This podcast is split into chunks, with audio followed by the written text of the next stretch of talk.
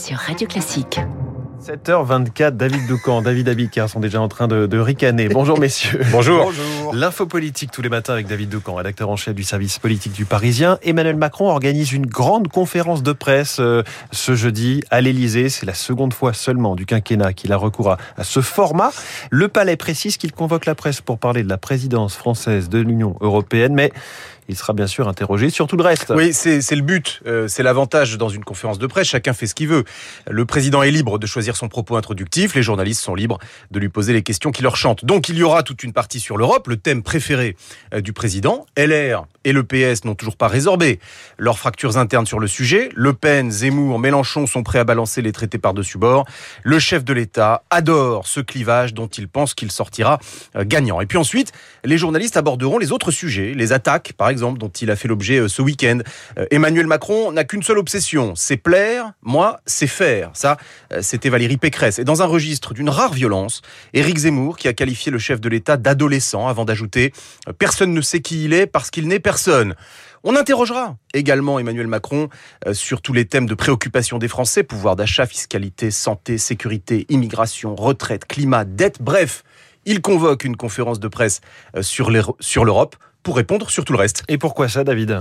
Parce qu'il veut pardonnez-moi l'expression, le beurre et l'argent du beurre, à la fois euh, se déclarer le plus tard possible, euh, rester président jusqu'au dernier moment pour se placer au-dessus de la mêlée, et en même temps, il en a assez euh, de faire punching ball, à prendre des coups toute la journée sans répondre. Donc, la conférence de presse est très pratique, il vient parler de son sujet le plus institutionnel, et ce sont les journalistes qui l'emmèneront sur la campagne présidentielle, il fera de la politique à plein régime, mais ce ne sera pas de sa faute, ce sera de la nôtre, si, si j'ose dire. Il faudra d'ailleurs penser à lui demander s'il sera candidat à sa réélection puisqu'il ne l'a jamais dit. On est libre euh, de poser la question et lui, euh, il sera libre de ne pas répondre. Et pourquoi ne pas envoyer ses lieutenants répondre à sa place euh, Parce que c'est l'élection présidentielle, donc c'est pas une affaire de second couteau. L'info politique de David Doucan tous les matins à 7h25. David Abiquière, les titres de la presse.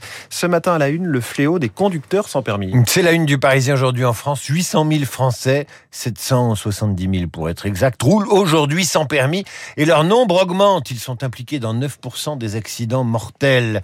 Autre sujet à la une du Parisien, les mesures anti-Covid, notamment dans les écoles. C'est aussi la une de Libération qui décortique les conséquences de l'augmentation abrupte du taux d'incidence chez les plus jeunes. C'est le tour des plus petits, titre le Midi Libre. La Croix s'inquiète, lui, des dangers de la recherche sur le prion après le décès de deux personnes travaillant sur cet agent pathogène. Valérie Pécresse à la une du Monde et du Figaro, le Figaro qui publie un sondage où la candidate LR est créditée de 17%.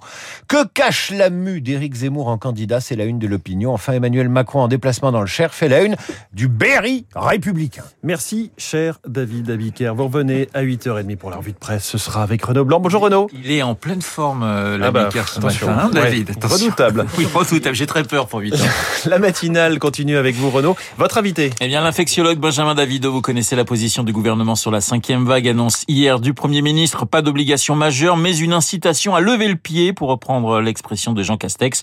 L'exécutif va-t-il assez loin? La priorité est-elle la dose de rappel? La vaccination des enfants est-elle devenue indispensable? Benjamin Davido, mon invité, à 8h15. Une demi-heure plus tard, nous retrouverons Eugénie Bastier pour commenter l'actualité politique, ma consoeur du Figaro dans Esprit Libre. Mais également, juste avant 9h, Franck Ferrand et la cantatrice Karine Dé. Nous parlerons d'un concert assez exceptionnel qui aura lieu le 21 décembre prochain à Salle Gaveau. Politique et musique à partir de 8h40 sur Radio Classique, juste après la revue de presse de David.